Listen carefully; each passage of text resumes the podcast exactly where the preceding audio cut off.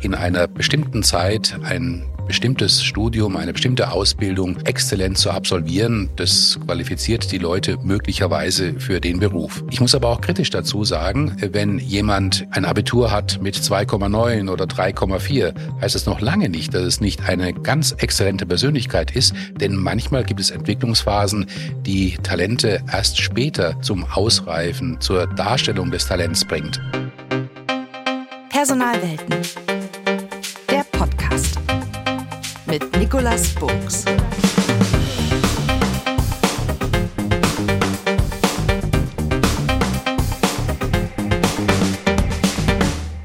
Herzlich willkommen zu einer neuen Episode von Personalwelten, ein Podcast, in dem ich mich mit interessanten Persönlichkeiten zu aktuellen oder einfach spannenden Themen aus dem Personalbereich austausche. Talent bzw. Talentmanagement Tja, das sind Worte, die sind in aller Munde und alle sagen, wir brauchen Talente, wir suchen sie und jeder will seine Talente unbedingt im Unternehmen halten, beziehungsweise will neue Talente identifizieren und dann die für sich gewinnen. Heute spreche ich über dieses Themenfeld einmal nicht mit einer reinrassigen HR-Persönlichkeit. Vielmehr habe ich jemanden zu Gast, der das Thema über viele Jahre begleitet und der es immer wieder aus einer anderen Perspektive betrachtet, persönlich erlebt und natürlich in seinem Verantwortungsbereich auch mitgestaltet hat. Und der trotz all dieser Erfahrung auch heute noch sagt, es ist eine der größten Herausforderungen, Top-Talente zu identifizieren, zu gewinnen und zu führen. Herzlich willkommen, Professor Dr. Dr. Ulrich Hemel. Schön, dass Sie da sind. Hallo, guten Abend. Tja, wie stellt man Sie vor? Das ist gar nicht so leicht. Und wenn man mal so ein bisschen durchblättert, findet man ein Magazin, was schreibt eine seltene Mischung aus Unternehmer und Professor. Studium haben sie gemacht, der katholischen Theologie, der Wirtschafts- und Sozialwissenschaften, der Philosophie und auch der Sprachwissenschaften sind Mitglied der Europäischen Akademie der Wissenschaften und Künste, haben eine Professur in Regensburg, haben ein Institut für Sozialstrategie gegründet, dann aber auch ganz viel Business. Drei Jahre Vorstandsvorsitzender bei einem Verbandartikelhersteller, dann Leiter eines Möbelzulieferers und seit 2004 sind sie der geschäftsführende Gesellschafter der Strategie- und Wertunternehmensberatungs- und Beteiligungs GmbH. Kein Wunder eigentlich, dass der Bundesverband deutscher Unternehmensberater gesagt hat, das ist ein Manager des Jahres. Und er hat sie zu einem solchen gekürt. Und tja, neben vielen ehrenamtlichen Dingen haben sie auch noch Zeit, ein Buch zu schreiben, das wiederum auch gleich von der Financial Times zum Wirtschaftsbuch des Jahres ausgezeichnet wurde. Und der Bund katholischer Unternehmer darf sich glücklich schätzen, dass Sie sein aktueller Vorsitzender sind. Tja, wenn das kein roter Teppich ist. Und ich frage jeden am Anfang, und das bin ich sehr neugierig, was Sie mir da sagen, wenn Sie jemand mal so fragt, auf der Straße oder beim Einkaufen, Mensch, Herr Heme, was machen Sie nun beruflich? Was erzählen Sie dem denn? Da schaue ich mir erstmal die Person an, wer es ist und versuche herauszufinden, wo die Interessen dieser Person liegen und suche mir dann die Facette raus, die am besten zu der anderen Person passt. Und was würden Sie mir sagen, wenn ich Sie jetzt gefragt hätte beim ersten Mal so? Na, bei Ihnen würde ich jetzt sagen, ich bin Direktor des Weltethos-Instituts in Tübingen. Und ich würde fragen, was verbirgt sich dahinter? Was ist das? Und dann würde ich Ihnen sagen, der Transfer von Werten in die Wirtschaftswelt von heute und ein Beitrag zum Schließen der Lücke zwischen wirtschaftlicher Aktivität und Gesellschaft. Und das, was Sie eben gesagt haben, spielen Sie, diskutieren Sie, referieren Sie, forschen Sie in allen möglichen Facetten. Und man fragt sich und ich frage mich und ich frage Sie, was treibt Sie? Was ist die Motivation, das zu tun? Na, wir leben ja in einer sehr komplexen Welt, ähm, eine Welt, die sich rasant verändert. Und ich hatte zeitlebens tatsächlich den Wunsch, einen Beitrag zur ethischen Bewältigung dieser technisch sich sehr stark veränderten Welt zu leisten. Und das ist auch der Grund für viele Dinge, die auf den ersten Blick gar nicht so sehr zusammenzuhängen scheinen. Mein Interesse für Bildung beispielsweise, aber eben auch mein Interesse an der digitalen Transformation, wie zuletzt eben mit dem Buch Kritik der digitalen Vernunft, warum Humanität der Maßstab sein muss. Mhm. Und wo sind jetzt die, die Hauptansatzpunkte, die Berührungspunkte zum Thema Personal? Für mich war das zum ersten Mal vor über 30 Jahren ähm, beruflich der Fall, als Boston Consulting mir sagte, Mensch, wir brauchen dich als Recruiting Director. Für mich war es ambivalent, denn ich kam ja dorthin in der Wahrnehmung erstmal als Theologe und dachte mir dann, ja, sehr ehrenvoll, aber ähm, ich wollte mich nicht festlegen lassen, ich war ja auch 30 Jahre jünger eben, sozusagen alleine auf das Thema der Personalwirtschaft. Ich finde es super spannend, aber das alleine wollte ich eben nicht und habe dann eine wahnsinnig mutige Entscheidung getroffen und gesagt, ja, mache ich gerne, aber nur, wenn ich nebenher auch noch Fallarbeit machen darf. Da hat natürlich die Firma sofort gesagt, hurra, kannst du gerne machen. Es war am Ende natürlich eine äh, ziemlich hohe Beanspruchung. Aber ich habe durch diese Tätigkeit erstens mal gelernt, wie viel Freude ich daran habe, Menschen zu sehen, Menschen kennenzulernen, zu sehen, was Menschen wirklich antreibt, wo sie hingehen, wo sie vielleicht Stärken haben, die sie selbst gar nicht erkennen. Und das ist für mich dann auch ein Thema, ja, guter Führung geworden. Also die Leadership in den Unternehmungen, die hängt damit zusammen, dass sich Menschen einen Wert zuspreche und dass dieser Wert von anderen Menschen erkannt wird und dass der teilweise sogar über das hinausgeht, was sie selbst erkennen, denn nicht jedes Talent weiß, welches, welche Talente es tatsächlich hat. Und damit sind wir eigentlich schon mitten bei unserem Thema, nämlich das Thema Talente. Und Sie haben es angesprochen, Boston Consulting Group ist ja als strategische Unternehmensberatung darauf angewiesen, hochkarätige Berater zu rekrutieren. Das war ihr Job, das war ihre Aufgabe als Director Recruiting, dafür zu sorgen, dass das passiert. Und lassen Sie uns doch mal gemeinsam darüber nachdenken, was denn überhaupt ein Talent ist. Oder andersherum, was hat man Ihnen damals mit auf den Weg gegeben, was ein Talent zu dieser Zeit war, was Sie rekrutieren sollten? Das sind verschiedene Facetten, die da meiner Meinung nach anzusprechen sind. Zum einen ist es ganz klar, dass man eine gewisse fachliche Exzellenz braucht. Ähm, das war damals so und ist auch heute nicht sehr viel anders, dass es eine gewisse Flughöhe gibt, wo man sagt, in einer bestimmten Zeit ein bestimmtes Studium, eine bestimmte Ausbildung ähm, exzellent zu absolvieren. Das qualifiziert die Leute möglicherweise für den Beruf. Ich muss aber auch kritisch dazu sagen, wenn jemand eben ein Abitur hat mit 2,9 oder 3,4, heißt es noch lange nicht, dass es nicht eine ganz exzellente Persönlichkeit ist, denn manchmal gibt es Entwicklungsphasen, die Talente erst später zum Ausreifen, zur Darstellung des Talents bringt. Also das ist noch kein Verdikt. Es macht nur die Wahrscheinlichkeit erstmal niedriger. Das Zweite, ähm, zu einem guten Talent gehört auch die Fähigkeit zur Kommunikation. Wir haben das damals relativ einfach ausgedrückt. Es gab zwei Sprüche. Das eine ist, does he, does she raise the average? Also es war der Anspruch, dass wir Leute finden, die besser sind als wir selber. Das ist keine leichte Sache, denn es äh, gehört dazu ja auch ein gewisses Maß an Selbstkritik und an Fähigkeit, den anderen wirklich auch wahrzunehmen. Und die andere Frage war ganz einfach, würdest du gerne ein Bier mit diesem Menschen trinken? Ob es jetzt ein Bier oder ein Glas Wein ist oder ein Glas Wasser, darauf kommt es nicht an, aber das war die Frage. Das heißt, im Grunde ging es um die analytische Befähigung und die persönliche Passung. Beides spielt eine Rolle in jedem Unternehmen, denn ein Unternehmen ist ja in gewisser Weise immer auch eine Werte- und Schicksalsgemeinschaft. Was meine ich damit? Werte heißt, wonach leben die Leute? Was nehmen sie wahr? Wie gehen sie miteinander um?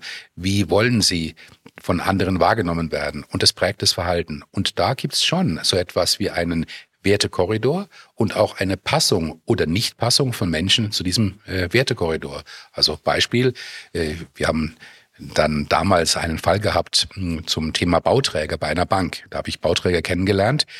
30 Jahre her. Die haben sich äh, ja geoutet durch Porsche, Rolex, Lifestyle. Also das war jetzt völlig anders als beispielsweise ähm, an einer Universität. Völlig andere Verhaltensweisen, völlig andere Statussymbole, äh, völlig andere Umgangsformen. Das passt halt nicht überall. Anderes Beispiel, wenn Sie vor 30 Jahren zu einer Großbank gegangen wären und gleichzeitig Ihre Liebe zum Ganzkörper-Tattoo entdeckt hätten, äh, wäre das wahrscheinlich keine super gute Passung geworden. Heute ist es auch wieder etwas anders. Heute ist man da auch wieder lockerer. Also es gibt schon so etwas wie eine persönliche und auch menschliche Passung der, des Talents sozusagen und der Firma, um die es geht. Und das ist interessant. Sie sagen, das war ja schon ein paar Jährchen her mit Boston Consulting damals. Ich habe noch mal ein bisschen rum recherchiert. Also was ganz, ganz stark im Moment ist, ist diese ganze Harvard Business School Ecke, was Talentforschung angeht und Talentdefinition. Und was so Mainstream eigentlich ist, das ist so, äh, ja, vor fünf bis zehn Jahren gemacht worden, die Definition von Talenten. Und immer wieder kommt da dieses begriffliche Outperforming HPS, ja. Also so ein bisschen überdurchschnittlich sein als, also durch, mehr sein als der Durchschnitt der, der Kollegen, der Altersgenossen, der Gleichgesinnten. Und ja, nichts anderes ist das ja, was Sie damals ähm, gesagt ja. haben. Und dann kommt das Thema Persönlichkeit, also Ihr Stichwort, das Bier trinken dazu. Also insofern, so viel hat sich da offensichtlich nicht geändert, oder? Wenn Sie so fragen, ist die Antwort leicht, nämlich ja. Auf der anderen Seite hat die Welt sich eben geändert und damit haben Sie auch Wahrnehmungen geändert. Ähm, die Frage ist ja auch, ähm, was es bedeutet, über einem Durchschnitt zu sein. Welchen Durchschnitt meinen Sie und wie wird der Durchschnitt definiert? Das bedeutet, ein Talent auf der Folie von gestern wird nicht automatisch die Zukunft gewinnen. Also muss ich mich fragen, passt eigentlich mein Bewertungskriterium zu den Talenten von heute? Sieht das gut aus? Ich mache Ihnen zwei Beispiele, sogar damals von Boston Consulting. Ich hatte am Anfang, hatten wir Roadshows gemacht, das heißt, wir haben die Firma vorgestellt an verschiedenen Orten, Universitäten, es ging um äh, Absolventen. Und beim allerersten Mal hatte ich damals, 30 Jahre her, den Fehler begangen, dass da keine Frau dabei war. Ist damals überhaupt nicht aufgefallen, das war damals sozial üblich, aber es kam eine Frage, ja, haben Sie denn auch Frauen in dem Beruf? Da habe ich mir gedacht, passiert mir nie wieder, ist mir auch nie wieder passiert. Aber daraus ist dann ein richtiges Programm geworden, ist jetzt auch schon über 30 Jahre her, sozusagen zur bewussten Förderung von Frauen in diesem sehr speziellen Beruf. Und das hat auch zu Erkenntnissen geführt, weil wenn ich eine Fragehaltung habe, dann erkenne ich plötzlich auch, wie die Lebenslagen nicht nur einer einzelnen Person, eines einzelnen Talents sind, sondern wie eben sozusagen das äh, ausgreift auf eine ganze Gruppe von Menschen. In diesem konkreten Fall ähm, habe ich gesehen, dass Frauen etwas kürzer bleiben als Männer in diesem Beruf. Also musste ich überproportional viele Frauen rekrutieren, um da überhaupt nach vorne zu kommen. Das war ein Beispiel. Ein zweites Beispiel war hm, eine Kunden Äußerungen, die haben gesagt, naja, damals war es so, viele junge, aber sehr teuer bezahlte Berater. Und wir bräuchten doch auch Leute mit Erfahrung. Jetzt ist es eine Aussage, Leute mit Erfahrung, was ist genau gemeint? Wir haben es dann definiert und haben gesagt, okay, wir haben ein Konzept entwickelt, das nannte sich damals Industry Hire, das heißt Menschen mit einer gewissen Erfahrung in der Industrie. Aber diese Erfahrung war nicht weniger als zwei Jahre und nicht mehr als vier Jahre. Warum? Es war natürlich ein Tasten und ein Suchen, aber weniger als zwei Jahre ist keine wirklich reflektierte Erfahrung, wenn man in einem solchen Betrieb ist. Und mehr als vier Jahre bedeutet, ich bin schon so sozialisiert, dass ich mir die Selbstverständlichkeiten eines Konzerns so zu eigen mache, dass ich vielleicht das ganz Praktische, das äh, Flexible, was ich eben auch brauche in einem so anderen Beruf wie jetzt die Unternehmensberatung, eben gar nicht gut darstellen kann. Das waren aber Suchprozesse. Und das heißt eben auch, was heißt Performance? Was heißt Durchschnitt? Was heißt außerhalb des Durchschnitts? Es ist immer schon auch ein bisschen zeitgebunden und es ist immer auch ein bisschen industrie- und sektorspezifisch. Weiten wir aber den Blick ein bisschen über die Beratung hinaus. Sie haben ja nun mit ganz vielen Unternehmern zu tun. Sie haben selber Verantwortung für Unternehmen. Warum ist da im Moment so ein Riesenhype da draußen um dieses Thema Talente und High Potentials? Wo, woher kommt denn das?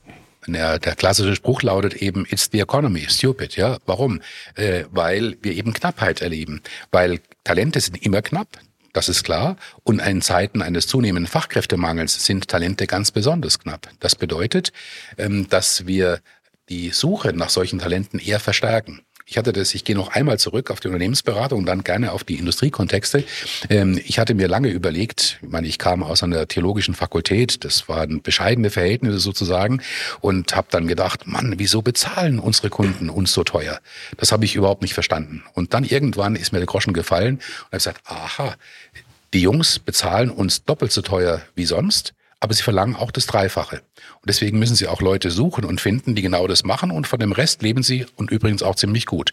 Ist ein bisschen natürlich vereinfacht gesagt, aber es hat mir geholfen, die Dinge dann eben auch zu verstehen und auch zu verstehen, wie es sich nachher auf der Industrieseite anfühlt. Denn ich hatte dann ja einen großen Konzern zu leiten und musste auch zusehen, dass wir Talente haben. Und da habe ich gesehen, da geht es noch um was anderes.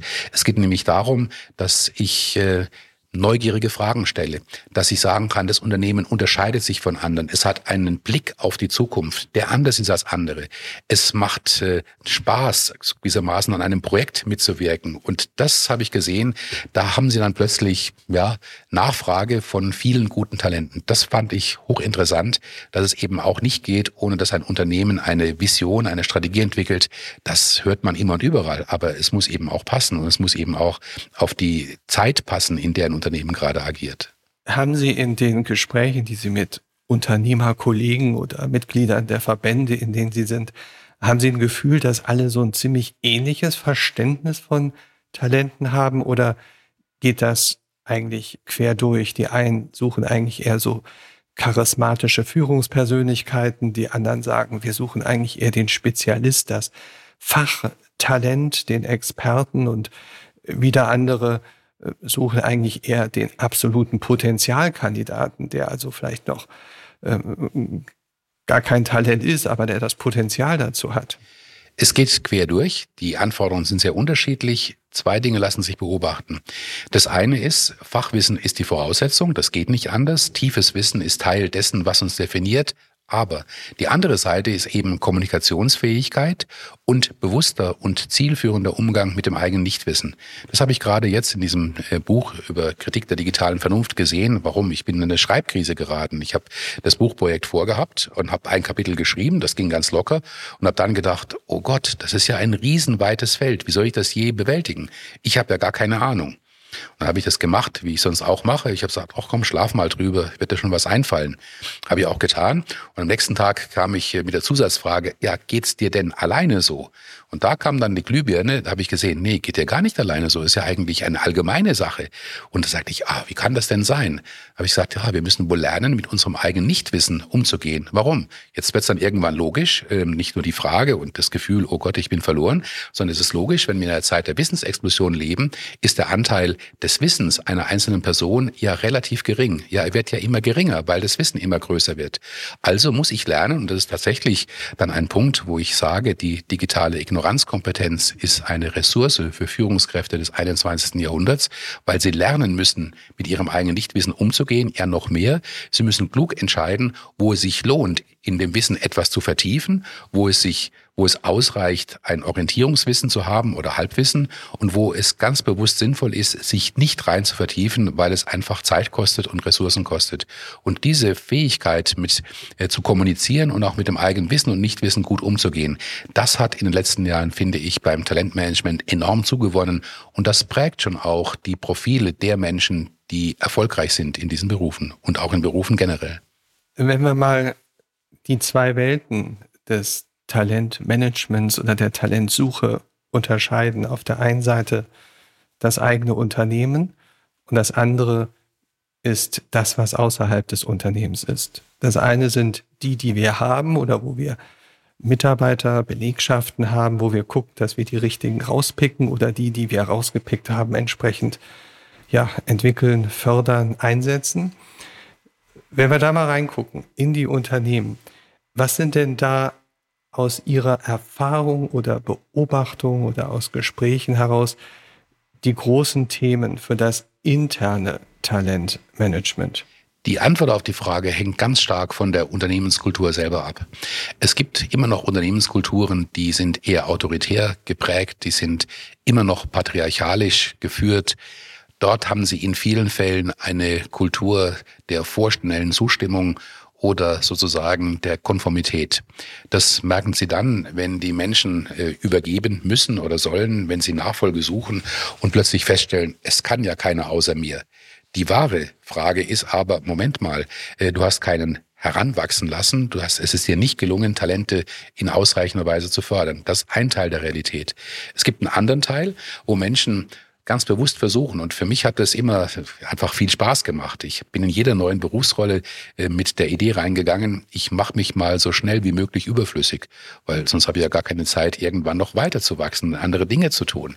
Und äh, das hat aber auch dazu geführt, dass ich dann mich umgeschaut habe, ja, wer hat denn welche Fähigkeiten und konnte dann die Menschen identifizieren und diese Menschen auch fördern. Und das ist eine ganz andere Kultur. Das heißt für mich, ein gutes Unternehmen fördert eine Kultur der Neugier, verbunden mit einer Kultur der Wertschätzung und auch der bewussten Förderung. Förderung heißt auch, dass man Menschen ein eigenes Entwicklungstempo zubilligt. Das ist nämlich logischerweise bei jedem Menschen ziemlich unterschiedlich und der eine hat bestimmte psychische Bedürfnisse, der andere hat bestimmte Mobilitätsbedürfnisse. Das ist einfach unterschiedlich. Und da einen Ausgleich zu finden zwischen den Bedürfnissen des Einzelnen und den Zielen des Unternehmens und der Notwendigkeit, schon auch ein paar gemeinsame Spielregeln zu haben, das ist herausfordernd. Das macht aber auch viel Spaß. Also ich, ich höre da was sehr Spannendes raus, denn Sie sind als Person, als Persönlichkeit, als Führungskraft offensichtlich dem Thema sehr zugewandt, sehr positiv. Es gibt durchaus Kulturen oder aus meiner Erfahrungswelt Beobachtungen, wo ich sehe, das Thema wird schlicht wegdelegiert in die HR-Abteilung. So nach dem Motto Talentmanagement ist Thema von HR.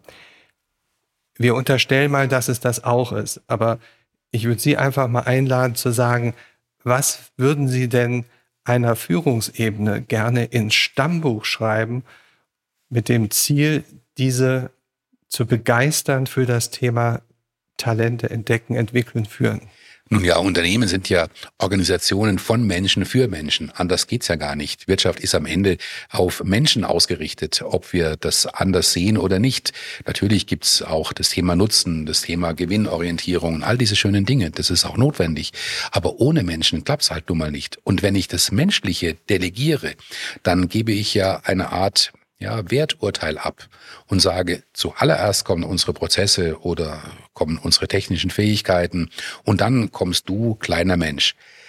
Das kann man so machen. In den 60er Jahren gab es Firmen, da war das große Eckbüro mit äh, vielen Fenstern und einem ganz dicken Schreibtisch ein Ausweis von Status und Bedeutung. Das ist heute jetzt nicht mehr so. Aber die Frage, wie zentral der Mensch ist zur Erfüllung der Firmenzwecke, die ist noch lange nicht entschieden. Und da gehen Firmen hoch unterschiedliche Wege. Attraktiv, auch im Sinn von Employers Attractiveness, werden Firmen aber nur dann, wenn sie tatsächlich erstmal Interesse an Menschen haben. Es gibt da eine Studie zum Thema Lernen, das war jetzt ein, aus dem Bildungsbereich, also äh, nicht unmittelbarer Unternehmensbereich, und die haben herauszufinden versucht, was einen erfolgreichen Lehrer, eine erfolgreiche Lehrerin ausmacht. Haben Dutzende und Hunderte von Studien gewälzt und am Ende kam ein Faktor raus, der am stärksten geladen hat. Es war Interesse an dem anderen Menschen, in diesem Fall an den Kindern und Jugendlichen. Und ich erfahre es genauso in Unternehmen, in dem Maß, wie ich ein Interesse am Menschen habe, nicht nur an seiner funktionalen Leistungserbringung, in dem Maß öffne ich sich sozusagen die Seele der Person und sie gibt sich auch anders hinein, ähm, ohne dass sie aufgeht im Unternehmen. Unternehmen sind keine Familien, Unternehmen sind keine Vereine, Unternehmen sind schon zweckbetriebene ähm, Organisationen. Aber ich kann es eben schaffen, mit Menschen menschlich umzugehen. Wenn ich am, im Supermarkt einkaufe, erwarte ich ja nicht, dass die Kassiererin mir an der Kasse ihre Lebensgeschichte erzählt. Es würde ja auch eine riesige Schlange erzählen. Aber ich erwarte sehr wohl, dass sie mich kurz anschaut und guten Tag, guten Abend sagt und dass ich das auch zurückgebe. Das heißt, wir vergewissern uns sozusagen der menschlichen Ebene, wenn es auch noch so kurz ist, ein Blickkontakt, ein kurzes Wort. Aber das braucht man schon auch. Also eine Reduktion der Unternehmen auf ihre blanke Funktionalität, das ist ein Irrweg und ich glaube, durch getrieben durch Knappheit und vielleicht auch durch ein paar gute Einsichten ähm, sind wir dabei, diesen Weg in unserer Gesellschaft stärker zu gehen, als es vorher der Fall war. Schwenken wir mal nach außen die zweite Facette. Das eine ist ja Unternehmenskultur. Als Unternehmensleitung kann ich sehr viel stärker nach innen hineinwirken als, als nach außen. Was gibt es denn für Möglichkeiten, für Ansatzpunkte, dieses, dieses Thema, ich schätze Talente, ich möchte Talente wertschätzen, gewinnen, ich möchte sie letztendlich für mich begeistern und unter Vertrag nehmen. Was kann man da machen? Was gibt's da für Möglichkeiten? Ja, das allererste ist, dass ich mir darüber ähm, klar werde, was ich selbst möchte. Als Person, aber auch als Unternehmen. Und das zweite ziemlich einfach ist, dass ich das auch klar kommuniziere. Und das Dritte ist, dass es idealerweise darum geht, die Ankündigungen und die Handlungen, die im Unternehmen zu sehen sind und die ich auch selber vollziehe, in eine Übereinstimmung zu bringen. Hört sich einfach an, ist in der Praxis natürlich immer wieder ja herausfordernd, denn hm, wie kommuniziere ich denn? Und das darf man nicht vergessen, dieses Kommunizieren ist äußerst vielschichtig. Manche Menschen denken, kommunizieren heißt, naja, ich setze jetzt mal einen Post ab in den sozialen Medien oder früher hätte man gesagt, eine Zeitungsanzeige, das ist ein bisschen out, ja. Also das ist kommunizieren. Na, das ist eben nicht alles. Äh, wenn ich, ich habe sehr viele Betriebe gesehen, von innen gesehen. Und ich hatte tatsächlich, und ich glaube, vielen Menschen geht es so, ein Gefühl für das Unternehmen von der ersten Interaktion an, am Empfang, an der Pforte, am Telefon. Ein Unternehmen hat schon so etwas wie einen gemeinsamen Geist, wo man äh, sagt, Herr, wenn du Kunde wartest, ist nicht so schlimm, wir haben so viele andere Kunden. Hatte ich gestern so ein Gespräch, das war jemand, der hm, hat auf eine Beschwerde äh, reagiert, ich musste mich dann einschalten und hat dann gesagt, wissen Sie, wir haben 400 Kunden. Und wenn es dann mal ein paar Wochen dauert, bis wir antworten, das kann schon mal vorkommen. Das kann man schon so sagen. Äh, wirkt es sehr einladend? Wirkt es auf mögliche Bewerberinnen und Bewerber einladen, einladend? Womöglich nicht. Aber das sind einfach Dinge, die passieren in der Kultur jedes Unternehmens. Und ähm, erst dann, wenn Menschen sagen, nee, sowas kommt mir nicht über die Lippen, dann erhöht sich sozusagen das soziale und kommunikative äh, ja, Resonanz Niveau eines Unternehmens. Und daran müssen wir arbeiten. Das macht Unternehmen attraktiv. Wenn eine Wellenlänge rüberkommt, die sagt, Mensch, ich interessiere mich für dich. Warum? Weil du es bist und weil wir womöglich auch gemeinsame Ziele haben und siehe, ich kann an der und der Stelle etwas beitragen. Das macht Unternehmen interessant. Spannend ist ja, wenn wir sagen, wir haben ein Verständnis entwickelt für das, was Talente sind. Wir haben uns jetzt überlegt, wie können wir diese Talente für uns begeistern, wenn wir sie denn identifiziert haben. Von innen heraus wie auch von draußen. Jetzt haben wir diese Talente und jetzt frage ich mal den gestandenen Unternehmer, führt man Talente anders als den normalen Mitarbeiter? Oder ist es eigentlich in der Führung sehr, sehr ähnlich, nur es ist ein anderes Objekt, was man führt? Also erstens sind ja Menschen typischerweise keine Objekte. Und äh, zweitens äh, ist es ja so, dass jeder Mitarbeitende im Unternehmen schon auch ein Talent ist. Also man darf das, glaube ich, nicht verkennen, äh, selbst wenn es um scheinbar einfache Tätigkeiten geht. Ähm, es sind Menschen und Menschen haben nun mal Talente, haben Begabungen und wir liegen da am Ende gar nicht so weit auseinander. Das ist die allererste Aussage und ich finde, ohne diese Aussage kann man ein wirklich gut geführtes Unternehmen nicht hinkriegen. Das zweite ist, es gibt Unterschiede äh, sozusagen im ja, Ambition Frame, das heißt im äh, Niveau des persönlichen Ehrgeizes. Die gibt es und manchmal sind sie gerechtfertigt und manchmal halt auch nicht. Das heißt, da gibt es immer wieder Abgleiche zwischen Selbst- und Fremdbild. Es gibt Menschen, die sich chronisch unterschätzen. Das kommt vor. Es gibt aber auch Menschen, die sich chronisch überschätzen. Ähm, idealerweise passt es halt zueinander. Und da gibt es natürlich schon dann besondere Anforderungen. Wenn ich jemand habe, der ähm, nachweislich und aufgrund der bisherigen Erfahrungen äh, zu den wirklich überdurchschnittlichen Leistungsträgern und Leistungsträgerinnen in einem Unternehmen gehört, dann wird der andere Ansprüche stellen. Denn das Wort Talent heißt eben auch, eine Person kann etwas, eine Person hat etwas Besonderes, eine Person ragt in irgendetwas von anderen hervor und das führt umgekehrt dann auch dazu, dass solche Personen häufig andere Ansprüche stellen. Manche, die man erfüllen kann, manche, die eben schwer zu erfüllen sind. Was heißt das konkret? Konkret heißt es, dass jemand, der als Talent heraussticht und identifiziert worden ist, schon auch einen besonderen Bedarf hat in der Begleitung.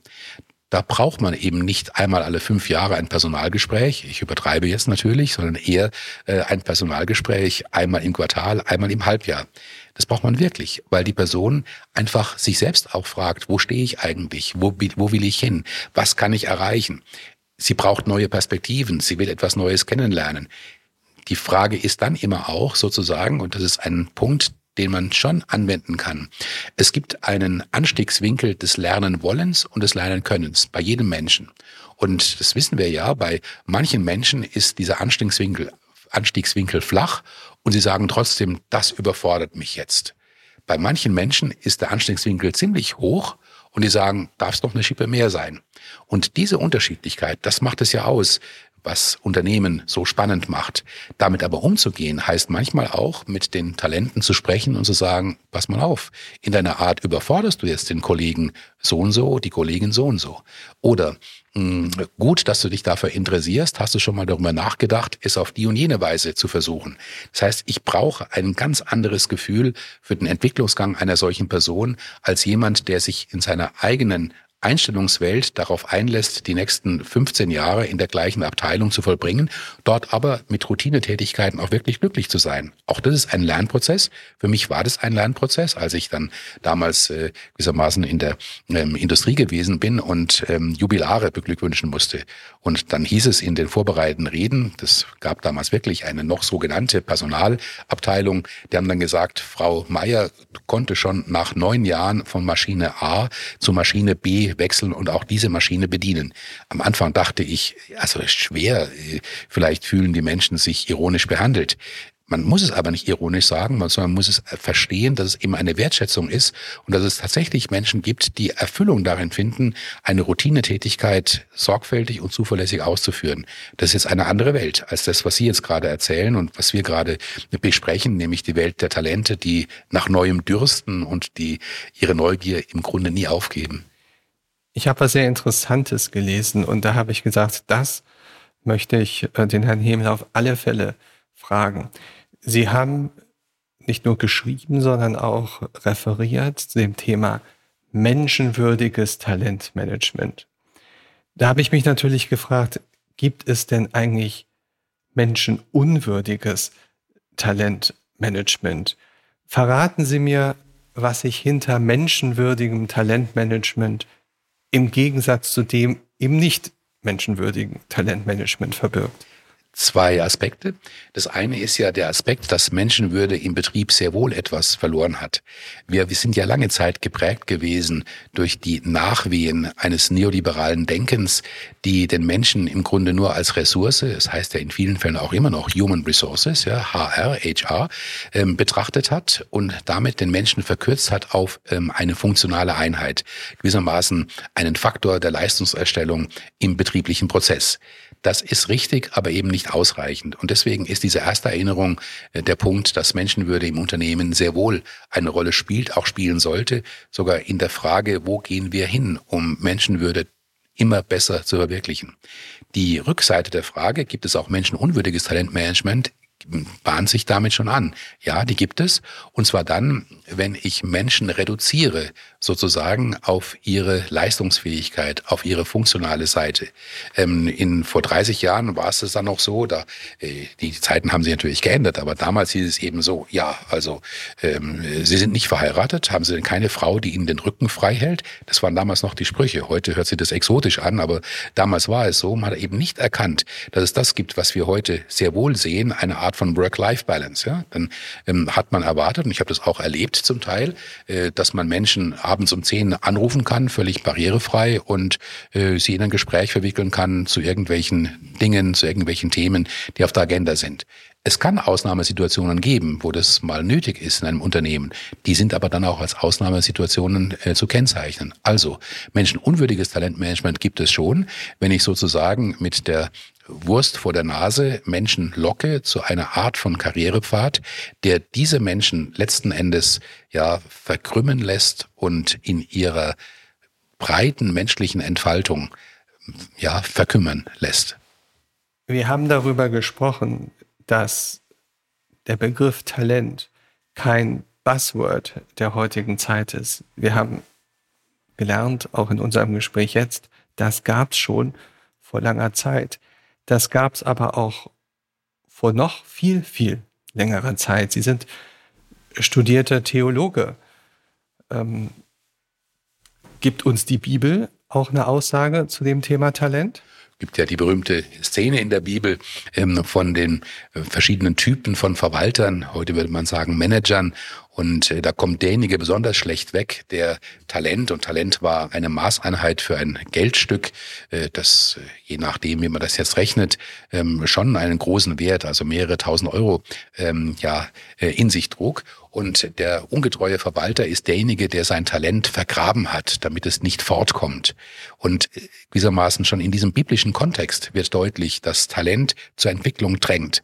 Also ein Talent zu haben alleine nützt nichts. Man muss es, wie so vieles im Leben, aktiv einsetzen, entfalten und damit sozusagen auch äh, in einen Entwicklungspfad hinein integrieren. Und das wiederum hat eine zweite Seite, nämlich bin ich nur mein Talent oder was bin ich denn auch noch? Ja, jeder Mensch hat ja Stärken und Schwächen. Jeder Mensch hat eine schöpferische Seite, aber auch eine äh, vulnerable, eine verletzliche Seite. Wie bringe ich das ins Gleichgewicht? Wie schaffe ich es sozusagen, Familie und Beruf zu vereinen oder bestimmte Interessenlagen? Der eine ist vielleicht Musiker. Ich kenne einen Geschäftsführer, der spielt eben gerne Gitarre. Ja, der nimmt seine Gitarre mit, auch seine Dienstreisen und ist dafür auch bekannt. Also es gibt ganz, ganz unterschiedliche Lebensmodelle und diese Lebensmodelle zu integrieren, aber auch zu erkennen und auch die Botschaft zu senden, es ist möglich, unterschiedliche Lebenswelten zu kombinieren. Das finde ich ist gutes Talentmanagement. Aber das reicht tatsächlich ganz, ganz weit zurück äh, bis in die biblischen Zeiten und selbstverständlich wahrscheinlich auch noch vorher. Ein wunderschönes Schlusswort. Eigentlich Ihre zentrale Botschaft in die Personalwelten. Vielen Dank, Professor Hemel. Vielen Dank für Ihre Meinung, für Ihre Einsichten, Ihre Erfahrungen, die Sie in dieser Offenheit mit uns geteilt haben. Sehr gerne. Diese und alle anderen Episoden findet ihr auf der Website www.personalwelten.de und natürlich auf den üblichen Kanälen. Abonniert dort einfach, damit ihr die nächsten Episoden nicht verpasst. Für mich heißt es jetzt Tschüss für heute und bis zum nächsten Mal. Am Mikrofon war Nikolas Bogs.